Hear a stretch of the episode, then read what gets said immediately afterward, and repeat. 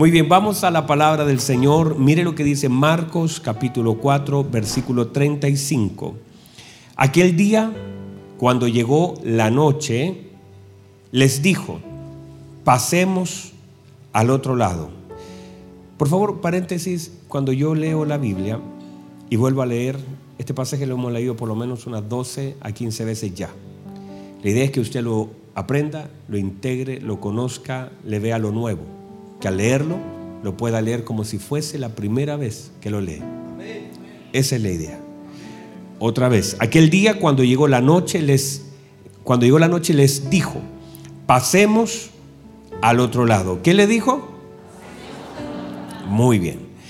Y despidiendo a la multitud, le tomaron como estaba en la barca. Y había también con él otras barcas. Pero se levantó una gran tempestad de viento y echaba las olas en la barca, de tal manera que ya se negaba. Y él estaba en la popa, durmiendo sobre un cabezal. Y le despertaron y le dijeron, maestro, ¿no tienes cuidado que perecemos? Y levantándose, reprendió al viento y dijo, al mar calla, enmudece. Y cesó el viento y se hizo grande bonanza. Y les dijo, ¿por qué estáis así amedrentados? No te la pregunta. ¿Por qué estáis así amedrentados? ¿Cómo no tenéis fe? Entonces temieron con gran temor y se decían el uno al otro, ¿quién es este que aún el viento y el mar le obedecen? Muy bien. Tome asiento, por favor. Estamos en la distorsionada imagen de nuestro Señor Jesucristo, el mensaje número 43. Y por supuesto vamos a hablar acerca de lo que es la escuela de la fe. Cada pasaje bíblico que nosotros podemos leer, en este caso lo que ahora mismo estamos leyendo, debemos mirarlo como una intención del Señor en cada una de las cosas que Él hace, dice, y aún los silencios del Señor son importantes. Y por eso el poner atención a lo que el Señor establece, a lo que el Señor dice, a lo que el Señor hace, a las palabras del Señor, a las preguntas del Señor, a lo que el Señor no solamente hace. La Biblia dice que Él estaba durmiendo, por ejemplo, pero cuando se habla de levantar no dice y se despertó, dice se levantó. Entendemos que lo más probable es que ya cuando estaba toda esa tormenta y esas aguas entrando al barco, lo más probable es que ya no estaba durmiendo. Sería prácticamente imposible que alguien pudiera dormir con el agua entrando por todo lugar. Por eso la Biblia dice, Él se levanta, no dice Él se despierta. Y queremos entonces, hay ciertos clamores que pueden levantar al Señor, pero debemos identificar las preguntas del Señor para que también podamos entender por qué nosotros reaccionamos mal. A veces, y se lo decía a los pastores hace tiempo atrás, el problema de los problemas en sí son no solamente las reacciones que tenemos, sino las decisiones que tomamos. Cuando nosotros tomamos una decisión, eso es lo realmente transformador. Uno puede reaccionar mal frente a algo que vive, pero debe decidir bien.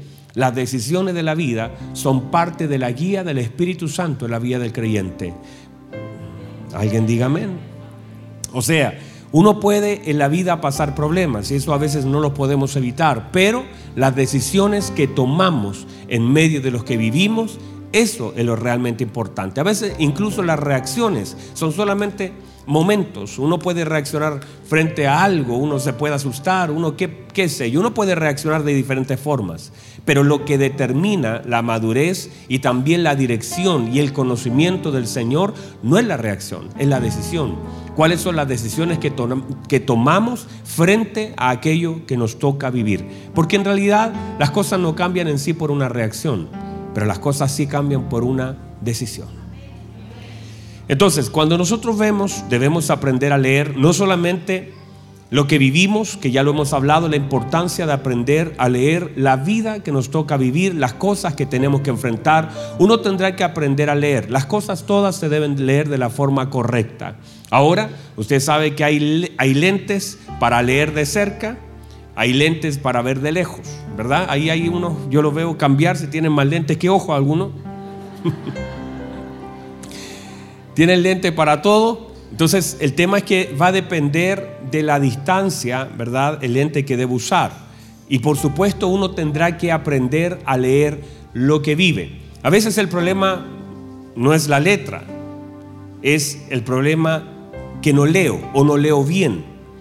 Muchas de las cosas, de hecho, yo sé, yo tenía siempre un, amigo que me, me pedía que le ayudara hacer parar la micro correcta porque no tenía la capacidad de ver. Y cuando ya estaba muy cerca la micro él ya no ya no la alcanzaba a hacer parar. Entonces yo siempre me esperaba con él en el paradero a que la micro viniera él pudiera tomar la micro porque yo sí podía ver de lejos. El ver de lejos te da ciertas garantías y capacidades porque a veces las cosas ya están muy encima y a veces el problema es que no alcanzas a ver de lejos aquellas cosas que tienes que enfrentar y cuando ya están muy cerca ya está muy difícil poder enfrentarlas. Entonces uno va a tener que aprender a tener una lectura en la vida, una lectura divina. Aprender a leer las cosas que vivo. Es como si se supone que alguien va qué sé yo, a, esperar un trabajo, a tener algo el próximo año, tendrá tiempo. El tiempo es una medida que el Señor nos da para prepararnos. Dígame a eso. Sergio, el tiempo es una medida que el Señor nos da para prepararnos. Por eso cuando el Señor le da la palabra a Abraham, se la da 25 años antes de que esto suceda. Ahora uno podría decir que el Señor se demoró, o podría decir qué bendición de Abraham que el Señor le dio la palabra 25 años antes para que se prepare. Si el Señor te da una palabra, usted tiene que prepararse para recibir. Y entre más se prepare, mejor para el momento cuando le toca vivir. Entonces uno no es que esto se retrasó, es que me están dando tiempo. Entonces uno tendrá que aprender a leer las cosas de la manera correcta. La vida se debe leer. Uno tendrá que leer e interpretar la vida que le toca vivir. Hay cosas que son más difíciles que otras, pero todos enfrentamos algo en la vida. No existe nadie que no enfrente nada en la vida.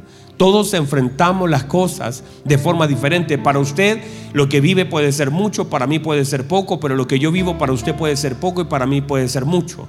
Cada uno enfrentará de acuerdo al tiempo, a la medida que tiene.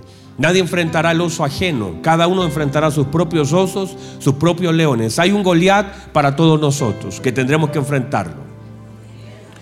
Entonces cuando nosotros aprendemos a leer esta vida que el Señor nos ha dado, podemos entonces aprender a interpretar y saber lo que tenemos que hacer en el tiempo que el Señor nos ha dado. Hemos establecido como, como principio y parte de lo que queremos hablar en la medida que avancemos, vamos a hablar de la fe, porque es la lección una de las lecciones centrales de, de, este pasaje no son el viento, no son las olas, pudo haber sido un terremoto, pudo haber sido un huracán, pudo haber sido cualquier cosa. O sea, lo central no es el viento ni las olas, lo central tampoco es la barca. Entonces, lo central es la lección que se nos quiere enseñar y parte de eso tiene que ver casi como una medida principal es la fe. Y esta batalla de la fe, el apóstol Pablo cuando habla de la fe habla de una batalla. Míreme por favor, se pierde la batalla cuando se pierde la fe. Las batallas que perdemos en la vida, básicamente la batalla perdida es cuando usted pierde la fe. No vaya a medir en forma equivocada este asunto, porque muchas veces las personas asumen que perdieron cuando algo les fue quitado. No, no, es eso.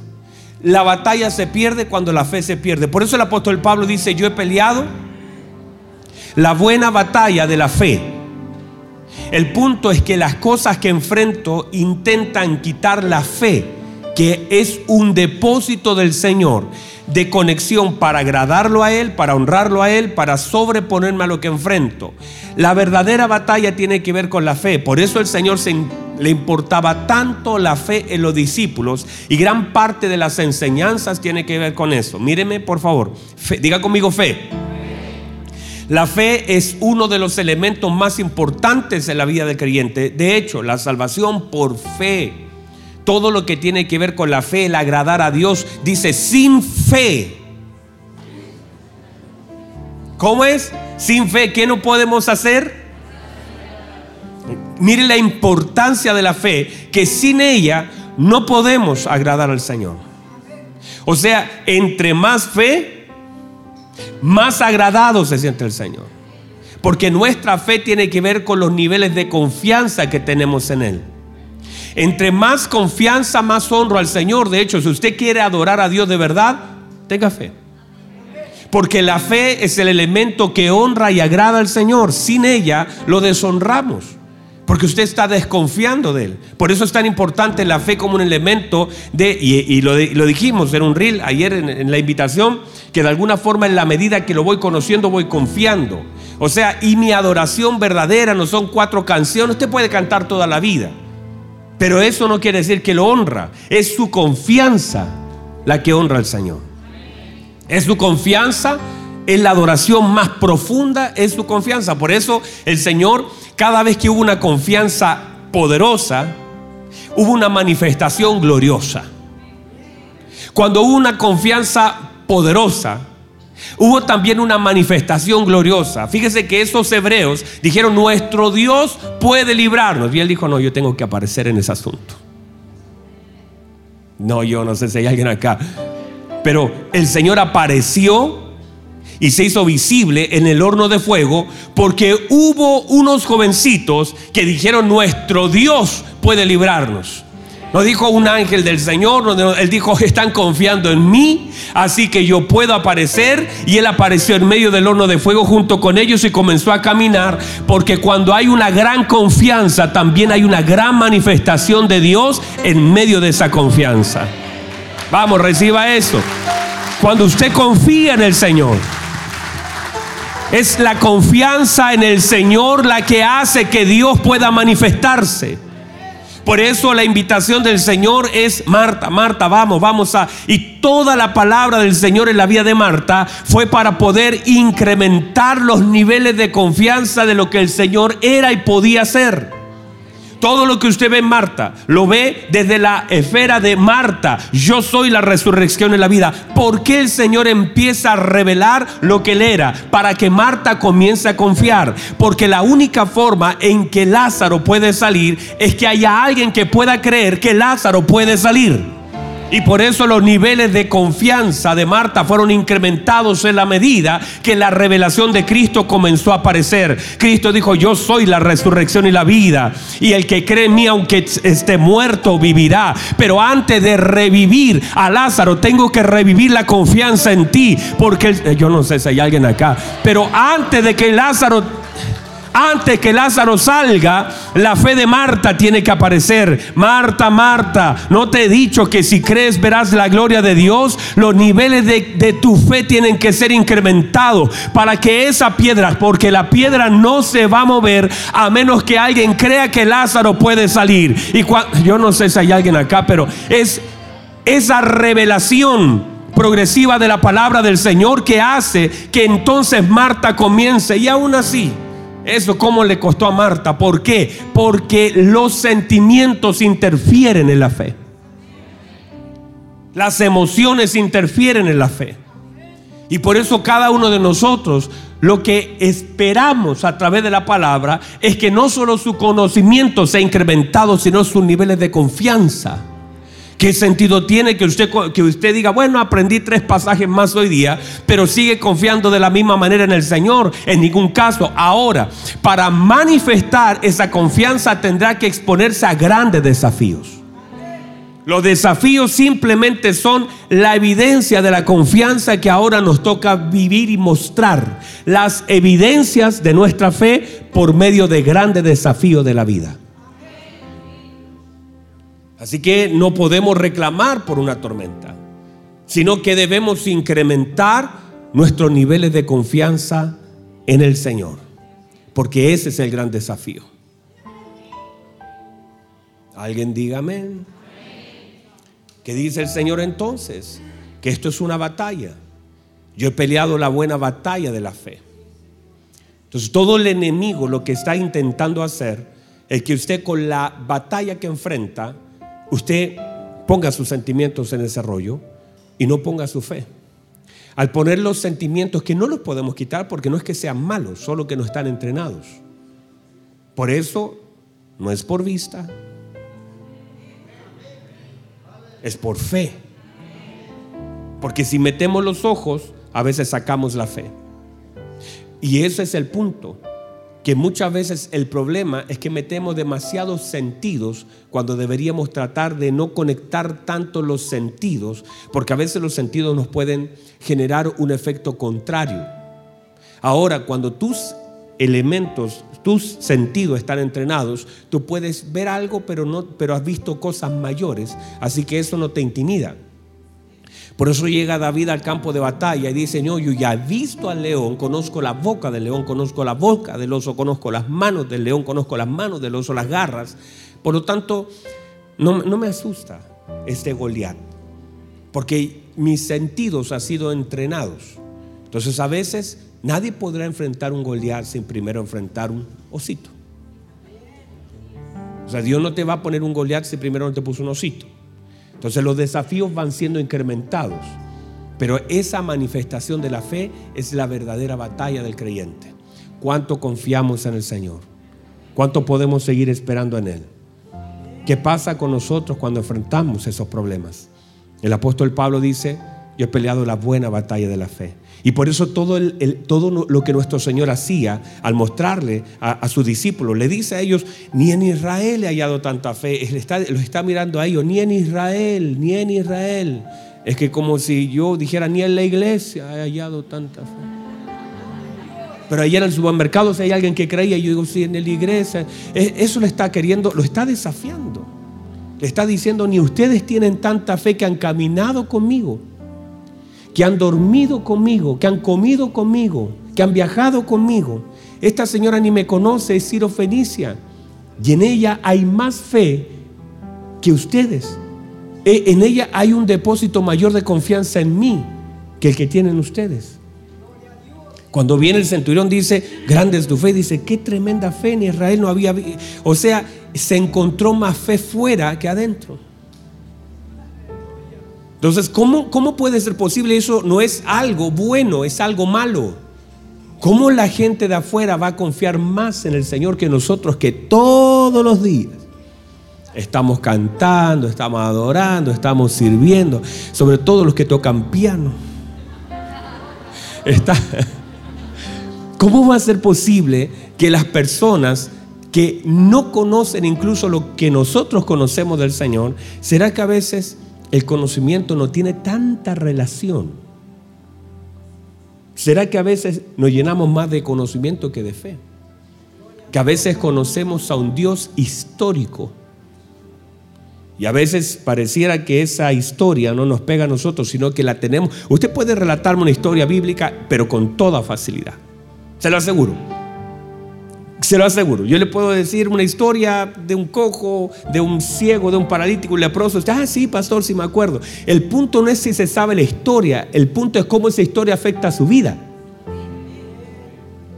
Porque si esa historia no cambia algo en usted, queda bastante bien en ese lugar. Pero si esa historia se integra a su vida, es para generar una transformación y una confianza porque la única razón de por qué hay tanta historia bíblica es que nosotros necesitamos aprender de los principios bíblicos de la misericordia, del amor, del favor, de la gracia, para que nuestros niveles de confianza en Dios sean incrementados.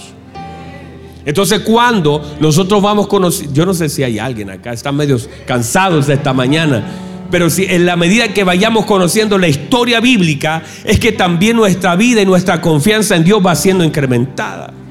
Por eso gran parte de las enseñanzas del Señor le dice a Pedro, Pedro, mira, se te ha pedido para zarandearte como a trigo. Eso no lo vamos a evitar. Pero he rogado al Señor, he rogado al Padre que tu fe no falte. Van a faltar algunas cosas, vas a perder algunas cosas, pero que tu fe no falte. O sea, yo no sé si le puede decir eso a su hermano, que tu fe no falte, que no falte la fe. Podrán faltar otras cosas, podremos perder otras cosas, lo que no podremos perder y lo que el diablo no puede sacar en la fe. Entonces es ahí donde usted y yo debemos tener solidez, crecimiento, creciendo en la fe.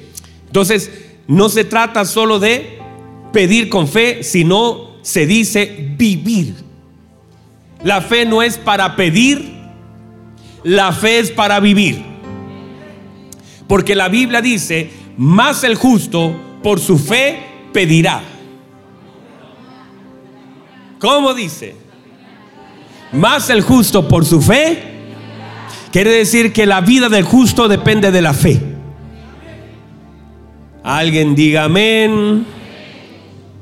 Entonces déjeme sacar, hay 10 puntos que voy a tocar a nivel del primer y segundo versículo para entrar en, este, en estos conceptos. Número uno, ¿estamos bien? Número uno, se debe atender a la orden del Señor por sobre las condiciones que enfrentamos. El Señor dijo, el Señor dijo, el Señor dijo, pasemos al otro lado. ¿Qué dijo el Señor? ¿Y qué se iba a hacer? ¿Y si los discípulos lloraban? ¿Y si los discípulos se entristecían? O sea, lo que el Señor dijo se iba a cumplir. ¿Y si ellos reclamaban? ¿Y si ellos lloraban? O sea, ni las emociones ni los reclamos podían impedir que la palabra del Señor se cumpliera. No es ni una excusa ni es un impedimento. La vida del hombre no es un impedimento para que el Señor cumpla lo que él... La vida del hombre, ni el reclamo, ni la excusa serán un impedimento. Si el Señor dice, pasemos al otro lado, usted puede pasar con una sonrisa de oreja a oreja o con lágrimas de los ojos o con reclamo, pero que llegaban, llegaban es que el Señor desde lo que dice hacia donde tienen que llegar, no importa lo que pase acá, es lo importante es que pasa conmigo con lo que está pasando. Lo realmente importante es qué pasa en mi corazón con aquello que vivo en este proceso entre lo que Dios ha dicho y lo donde el Señor nos va a tener de lo que Dios ha dicho. Este es el lugar y normalmente eso es desde el día que el Señor llega a tu vida hasta el día que estemos en su presencia. Esta tormenta llamada vida es como nosotros aprendemos a enfrentar la vida entre el día que el Señor nos encontró o nos manifestó como usted quiera y el día de su venida. Esta tormenta es la realmente importante. Durará solamente 20, 30, 40, 50, 60, 70, 80 años. Eso puede durar una tormenta, no más que eso. Pero pasado, llegado a ese lugar, usted se va a dar cuenta que en este lugar hubieron reclamos que no valieron la pena, hubieron lágrimas que no valieron la pena, hubieron situaciones que usted pudo haber evitado, hubieron cosas que usted dijo e hizo que pudo haber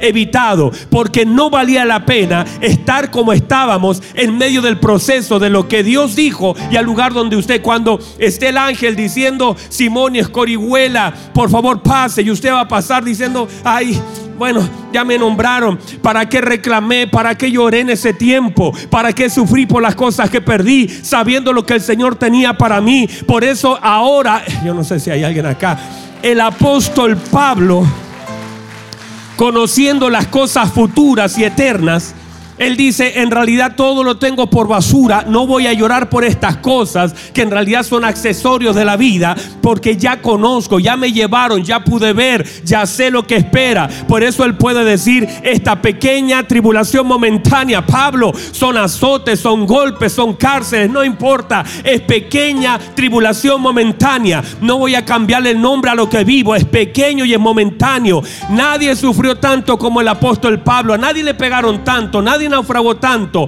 nadie murió tanto, lo apiedraron, lo mataron a piedrazos. Y él decía, no importa, una pequeña tribulación momentánea, le llama pequeño, le llama momentáneo, porque tiene conciencia que eso que él vive en este periodo llamado vida no es comparable a las cosas grandes, eternas, que han de manifestarse en Cristo Jesús. Yo no sé si hay alguien acá, pero hay una verdad que usted y yo tenemos que aprender a vivir que en esta vida las cosas pueden ser difíciles. Pero llegará el momento, hay una hermosa canción, usted debería ser más pentecostal para tocar.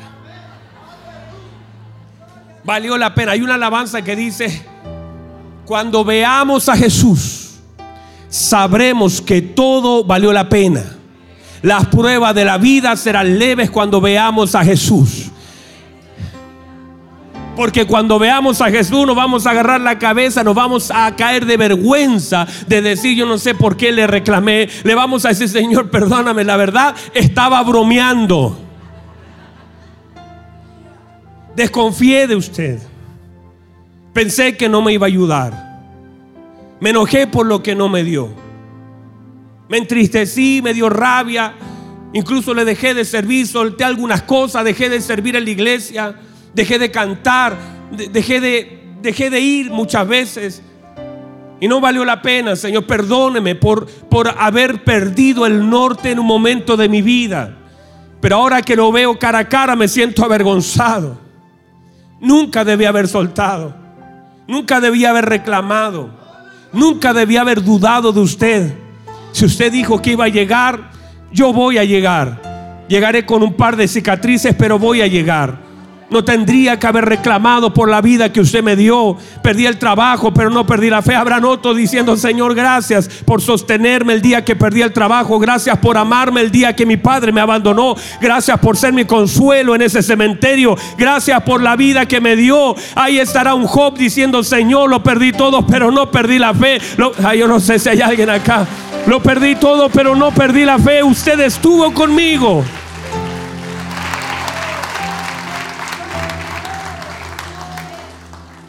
Ahí estarán algunos y el Señor dirá, bendito de mi Padre, venga. Porque me vio desnudo, me, me cubrió. Me dio sediento, me dio de beber. Y ahí usted se dará cuenta delante del Señor. Usted se imagina cuando el Señor se levanta y le dice, ¿y por qué están así? ¿Qué les pasó? ¿Dónde está la confianza? ¿Dónde está la fe? ¿Qué les dije? Pasemos. Porque reclaman entonces. Porque piensan que van a morir si hay una palabra que les puede sostener. Si yo tengo una palabra, ¿por qué voy a reclamar? ¿Por qué pierdo la fe si tengo una palabra? Pastor, pero me puedo morir. No importa. ¿Qué importa? Si la muerte no es una un problema para el Hijo de Dios. Y me moriré no cuando el hombre diga, ni cuando una balita entre por cualquier lugar, ni cuando un auto pase por cualquier lugar. Yo moriré en el día señalado por Dios y mientras Dios crea que yo todavía le puedo servir acá, Él sostendrá mi vida. Tendrá el cáncer que esperar, tendrá el accidente que esperar, tendrá el delincuente que esperar, porque mi vida no está en una bala, mi vida no está ni siquiera en las manos del mundo. Yo me puedo meter a un horno de fuego y de ahí puedo salir caminando, puedo entrar a un foso de leones y de ahí puedo salir porque viviré hasta el día que Dios diga que viva y la muerte no tendrá autoridad sobre mi vida. No podré, yo no podré morir antes de lo señalado por Dios.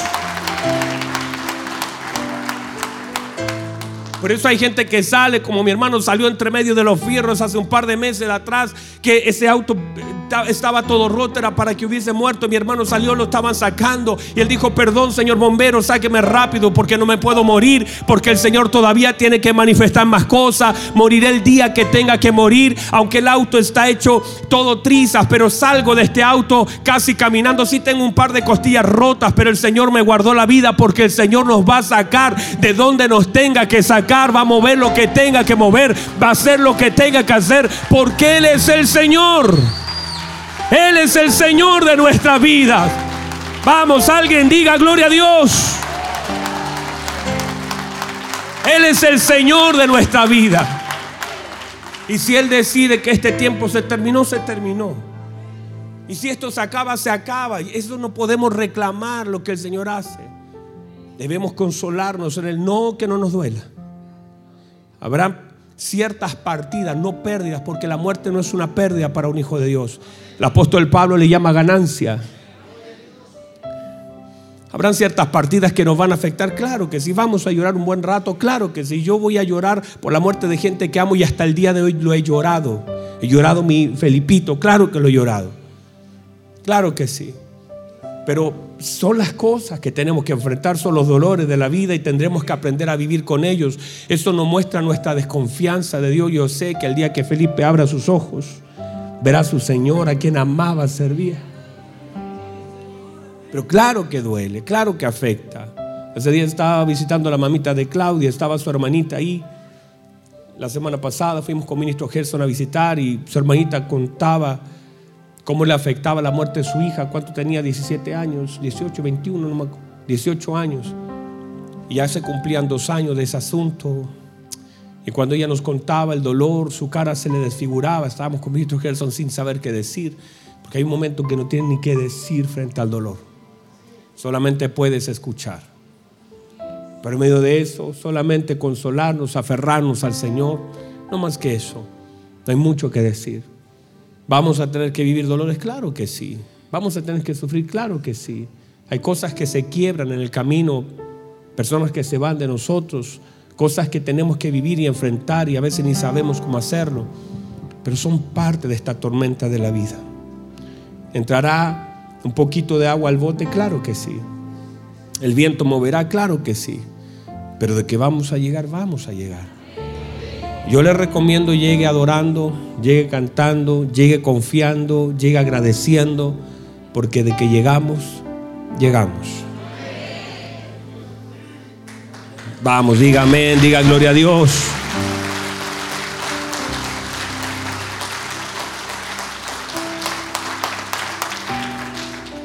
Entonces, en medio de esto, que es la batalla de la fe, es una escuela que usted y yo debemos pasar y aprender. Este proceso de confianza es a veces tocado por las cosas que nos toca vivir y enfrentar. El Señor dijo, pasemos al otro lado. Usted no va, no, va a llegar por el reclamo, usted no va a llegar por sus lágrimas. Yo prefiero llegar confiando. Yo prefiero llegar confiando. Ellos no llegaron al otro lado por lo que dijeron, sino por lo que Dios hizo. A veces el problema que tenemos es la poca fe en lo que el Señor ya ha hablado. Y por eso es tan importante poner atención a esta lección que el Señor les da. No puedo esperar pasar correctamente la prueba sin poner la atención suficiente a lo que el Señor ha hablado. Debo, mire, poner atención suficiente. Si yo no pongo la suficiente atención, no retendré. A mayor atención, mayor retención. Si usted pone la atención a la palabra de Dios y se centra, porque a veces nuestro centro está en la reacción de los discípulos y no en lo que el Señor dijo e hizo. A veces las tormentas son accesorios que nos vienen a desenfocar y no es lo que el Señor ha dicho, lo que el Señor ha hablado.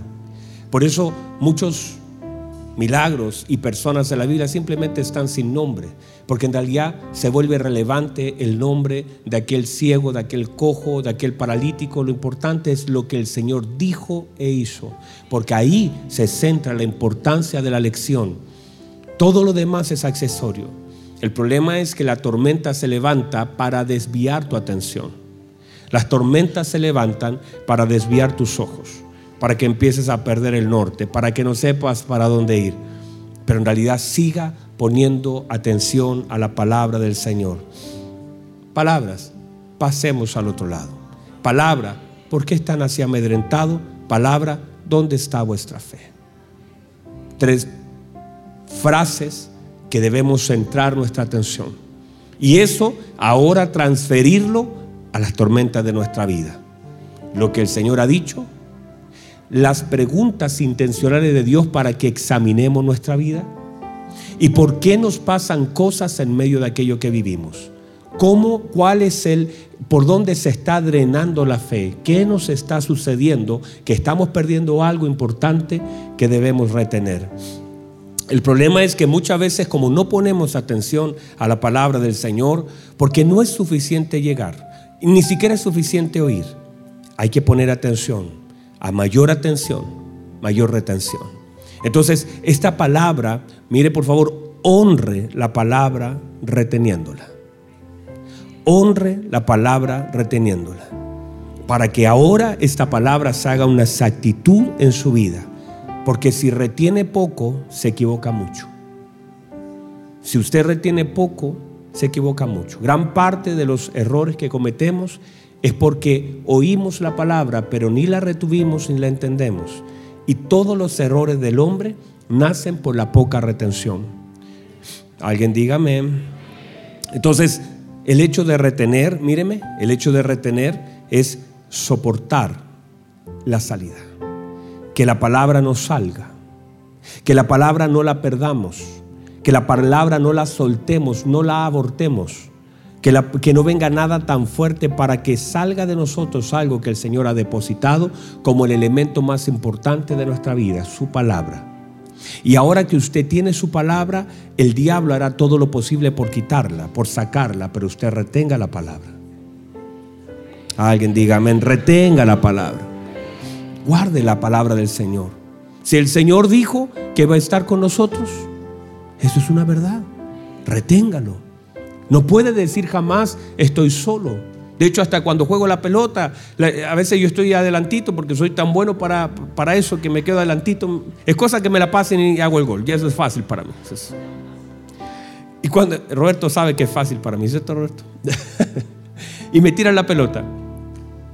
Y, y, a veces el arquero dice, está solo. Y digo, no, no, no, no se equivoque. Que no lo vea no quiere decir que no esté. Que usted no lo vea no quiere decir que no esté. No estoy solo, así que no se ponga a gritar, aquí hay uno solo. No, no, no hay uno solo.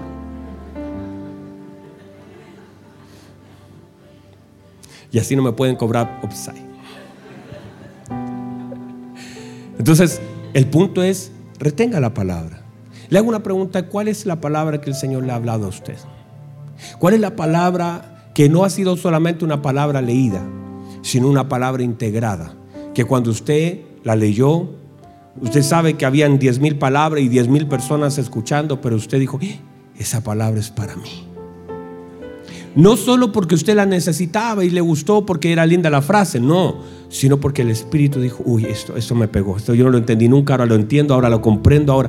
Esa palabra, esa palabra, guárdela en su corazón. No, esté esperando, por favor, no vaya a esperar. Mire, hay, hay personas, yo no tengo problema con eso porque hay gente que Dios ha usado para hablarnos, ¿verdad? Santo Dios.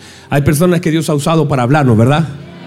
Y de pronto viene un profeta, un hombre de Dios y dice, así dice el Señor, nos da una cosa, pero ese así dice el Señor, no está mal, pero está mal que ese así dice el Señor de parte de un hombre sea más importante que el así dice el Señor de la palabra. Porque esa palabra es mucho más firme, mucho más sólida, mucho más verdadera, mucho más certera. Entonces, esa palabra, esa palabra que ya el Señor está integrada, porque está integrada, es guárdela.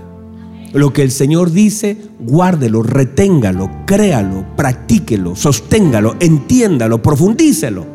Porque ahí está la verdad del hombre en la retención de la palabra. Y en la medida que nosotros guardamos su palabra, míreme, la palabra nos guardará a nosotros. Si usted guarda su palabra, la palabra le guardará a usted. Yo siempre he visto, hay un hombre de los valientes de David, ¿cómo se llamaba? Estaba Sama, estaba Eliezer, parece que era, y el otro ni me acuerdo cómo se llama, pero uno de ellos, Eliezer parece que fue, estaba peleando. La Biblia dice que peleó, peleó, peleó uno de los valientes de David, uno de los tres. Y, y dice la escritura que peleó tanto, pero dice que su brazo se cansó, porque peleó demasiado. Entonces dice que su brazo se cansó y quiso soltar la espada, pero dice que la espada se le había pegado en su mano. Estaba así, suéltame, ya no quiero seguir peleando. Y la espada decía, has peleado tanto conmigo que ahora yo no te voy a soltar. Y siempre he pensado que esto es la palabra de Dios, que hemos peleado. Que ya no es que nosotros la soltemos, no es que ella ya no nos suelta a nosotros, está pegada. A nuestra mano, está pegada a nuestra boca, está integrada en nuestro corazón. ¿Cómo te van a sacar la palabra si ya está integrada? Por eso no podía separar a, a Cristo de su palabra. Él dice en Juan, el verbo, en el principio el verbo era con Dios, eh, el principio era el verbo, el verbo era con Dios, el verbo era Dios, estaba integrada la palabra y él era en una sola cosa, no separas a Dios de la palabra, así es la palabra. Y mire lo que dice el salmista, has puesto tu palabra por encima de tu nombre. Es tan grande la palabra y dice, has puesto tu palabra por sobre tu nombre. Mire la importancia, aún la palabra cubre el nombre del Señor y toda autoridad. Por eso la palabra sale de la boca del Señor. Nuestro trabajo es creerlo, entenderlo, profundizarlo, retenerlo, obedecerlo. Porque la palabra hará lo que ha dicho que va a hacer. Usted lo puede vivir con lágrimas en los ojos o con sonrisa en la boca, pero Dios hará lo que Él ha dicho que hará. Séquese la flor, marchita de la hierba, pero la palabra de Dios permanece para siempre. Póngase en pie, por favor. Uh, eso está buenísimo, hermano. Yo voy a disfrutar los próximos servicios. Uy, yo ya estoy aquí. Imagínense que es el primer puntito de los 10. Esto está hermoso, hermanos. ¿Y sabe por qué el Señor nos habla? Porque el Señor porque el Señor nos ama. Porque es un Padre que está interesado en nosotros, en lo que somos, en lo que Él mismo ha depositado. Su palabra es verdad. Déjeme leer un pasaje que tengo hacia abajo, que lo voy a predicar luego, pero déjeme leerlo porque usted se va a retirar. Y Isaías 55, 10 al 11 dice, porque como desciende de los cielos la lluvia ¿verdad? Ahora está lloviendo. Como desciende de los cielos la lluvia y la nieve. Y no vuelve allá, sino que riega la tierra y la hace germinar y producir. Y da semilla al que siembra y pan al que come. Mire lo que hace la lluvia. La lluvia no solamente cae, sino que germina produce y da. Y luego dice, así será mi palabra. Qué hermoso. Así será mi palabra que sale de mi boca. No volverá a mí vacía. O sea, la palabra hace esto. Sale de la boca del Señor, pero para volver al Señor sale solo para volver. Dice, así será mi palabra, no volverá vacía, sino, mire, que hará no lo que a usted le gusta, no lo que usted pensó, no lo que dijo su papá de usted, sino que hará lo que yo quiero. Hermoso. La palabra hará lo que yo quiero, dice Dios.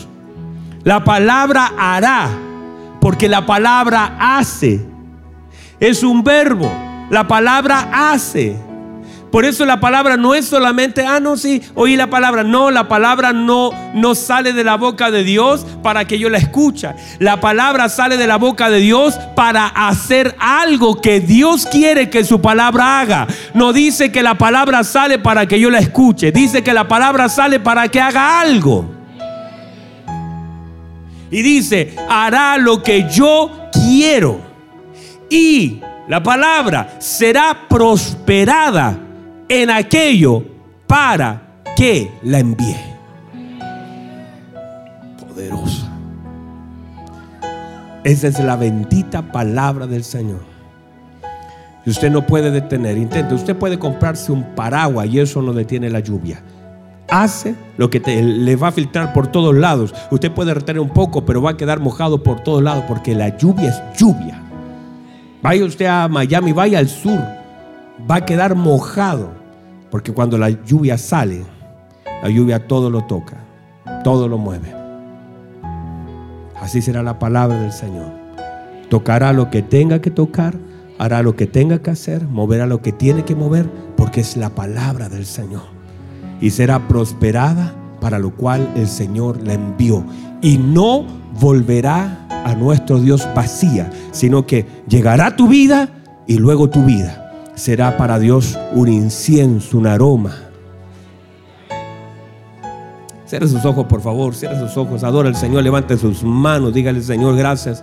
Esta palabra era para mí, esta palabra es para mí. Vamos, dele alabanzas al Señor, dígale gracias. Su palabra, Señor, no vuelve vacía. Su palabra es prosperada, su palabra, vamos, dele gloria, dele honra, dele alabanzas.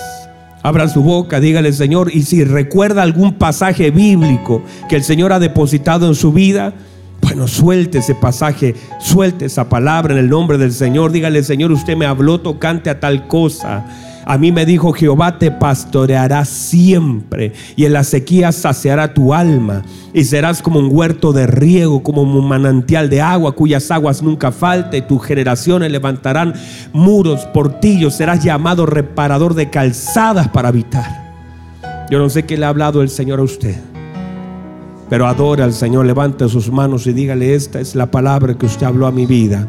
Esto fue lo que usted dijo tocante a mis hijos. Esto fue lo que usted dijo tocante a mi vida. Esta fue la palabra. Si usted recibió la palabra, si usted integró la palabra, hable la palabra, profundice. Esto fue lo que usted habló, Señor. Esto fue lo que usted dijo. Esto fue lo que usted me mencionó en algún momento. Esto fue lo que yo integré de su palabra. Señor, esta palabra está siendo prosperada en mi vida. Esa palabra está germinando en mi vida. Esa palabra se está produciendo el pan en mi vida. Esa palabra está es un trigo en mi vida. Esa palabra está haciendo lo que usted quiere que haga mi vida. Me está moldeando, me está sanando, me está restaurando, me está formando. Vamos, levante sus manos, adórele, dígale algo a su Señor ahí donde está. Dígale, Señor, esa palabra es para mí, la recibo. Si hay alguien en casa, la palabra de Dios, la palabra del Señor, la palabra del Señor, la palabra del Señor. Levante sus manos y dígale, Señor, esa palabra es para mí, esta palabra es para mí. Padre, recibo su palabra en medio de la tormenta. Padre, en medio de la dificultad, recibo su bendita palabra. Levante sus manos, adore, exalte, dígale algo al Señor. Dígale, Señor, esta palabra es para mí, esta palabra la recibo, esta palabra la integro, esta palabra la retengo, esta palabra es su bendita palabra.